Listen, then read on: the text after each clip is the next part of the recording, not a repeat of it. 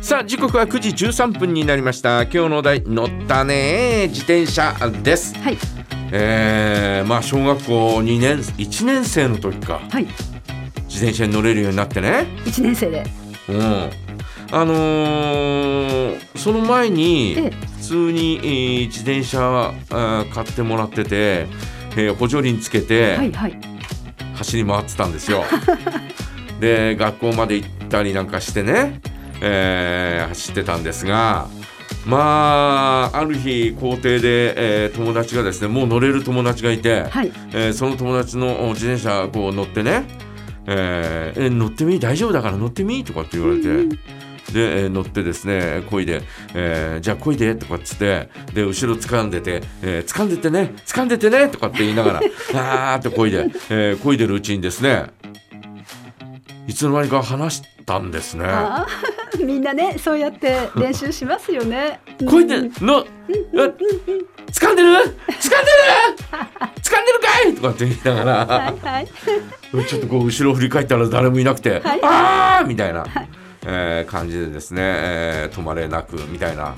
えーで、えーそれからうちの父親にですね補助輪を外してもらって、で、えー乗るようになったんですが、はい。まあ小学校1年生危なっかしかったよね、えーまあ今みたいに、えー車状況がですね、ええ。ーそれほどでもなかったあーまあそれほどでもなかったっつったって、ん。えーね、えー車は走ってたわけで。そうですよで、ねえーなおかつ道路状況がですね今みたいに全て、えー舗装だったり、えー簡易舗装っていうわけではなく、ですね。あーまあ砂利道だったわけですよ、はい。えー私が小学校通ってた頃はですね東四条自体も砂利道でしたからね。あまだそうでした。うん。全く砂利道で、でなおかつ、えー高架になるまで東三条って踏切がなかったんで、はいはい。ずっと砂利道だったんですよ。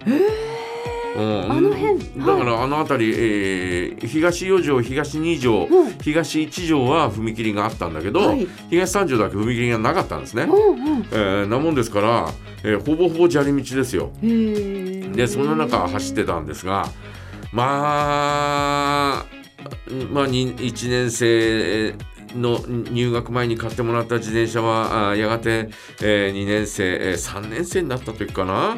もう小さくなっちゃって。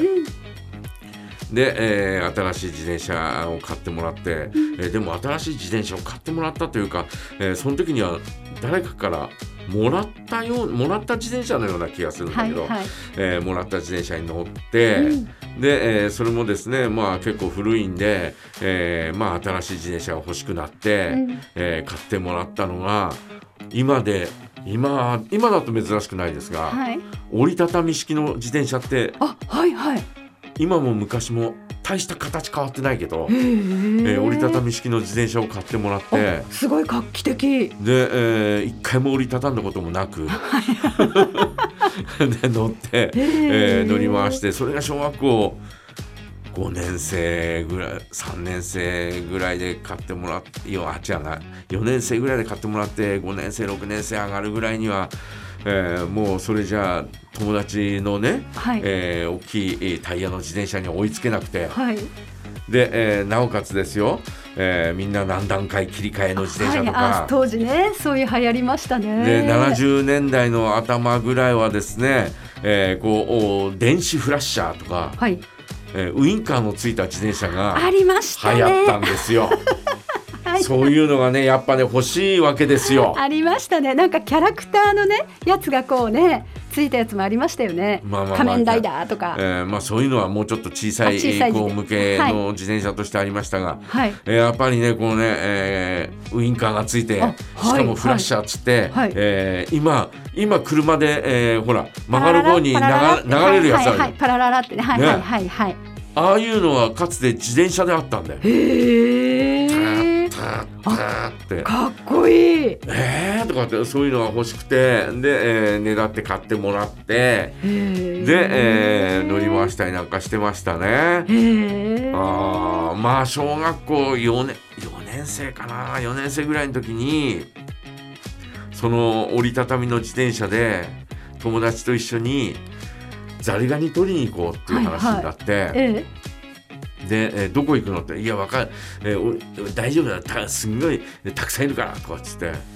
で連れてかれたのが今でいう丸見ヶ丘温泉の、はいはいはい、えー遠い。かつては丸見ヶ丘温泉こうおなんだろう、えー今みたいに蓬莱とかなかったからあはいはい。あんな住宅え街が。ええっ、と木野農協かなんかのところを曲がっていきましたよね。曲がっていくとこしかなかったんだよね。なかったですあの道しか。あそこずーっとまっすぐ行くと、えー突き当たってこうああの、坂道になって、ね。はい。えっ、とお右に曲がっていく、えーその坂道の、えー突き当たりのところが、はい。お湯が流れてくるような川になってたのよ。はいはい。でそこにいたのザリザリガニが。ガニが。でそれを取ってですね夢中になってるうちにですね時間が過ぎてですね、えー気がついたらですねもうなんか時計もないし時計もないし。もうなんか明るいまだ明るいから大丈夫大丈夫とかっつって夢中になって撮ってるうちに家帰ったら6時ぐらいになってたのあらー6時過ぎてた。小学生。もううちのおふくろに怒られて怒られてですね、えーもうその当時はあ夏だったんで火ばさみがなかったんで。火ばさみ？懐かしい。火ばさみ。もうよく火ばさみでお尻とか叩かれてたんですが、ね。火ばさみがなかったらもう手で叩かれたりなんかして「お前どうなのね何時まで遊んでんだ!」みたいな。まあ自転車があるばっかりにあそこまで行けるというね、はいはい。えー東三条からあそこまでだからね。遠いですね。大橋を越えてですよね。大橋を越えてうん、かなり小学校4年生にはねすごい遠かったと思うんですが、うん、えーそれでも一生懸命行って、はい。えーホクホクして帰ってきたら 鬼のようなお袋が待ってて。えーぶったたかれながら「ね、早くご飯食べちゃいなさい!」みたいなこと言われてでで泣きながら、えーご飯食べてご飯ご飯も泣いてるからちゃんと食べられなくてみたいなそううわあの一日はもうなんかすっごい覚えてんだけど。へーなんか夕日がですね、はいえー、とうち流しがあの、えー、と西向きにあったんですよ。へえーー窓があってね、えーそのすりガラスからですね、はい。西日がガーッと差してるのをですね、って言いながら泣きながら食べてるっていうのをですねいまだになんかこう頭に浮かぶんだよね。あー。あれもこれも自転車のおかげですよ。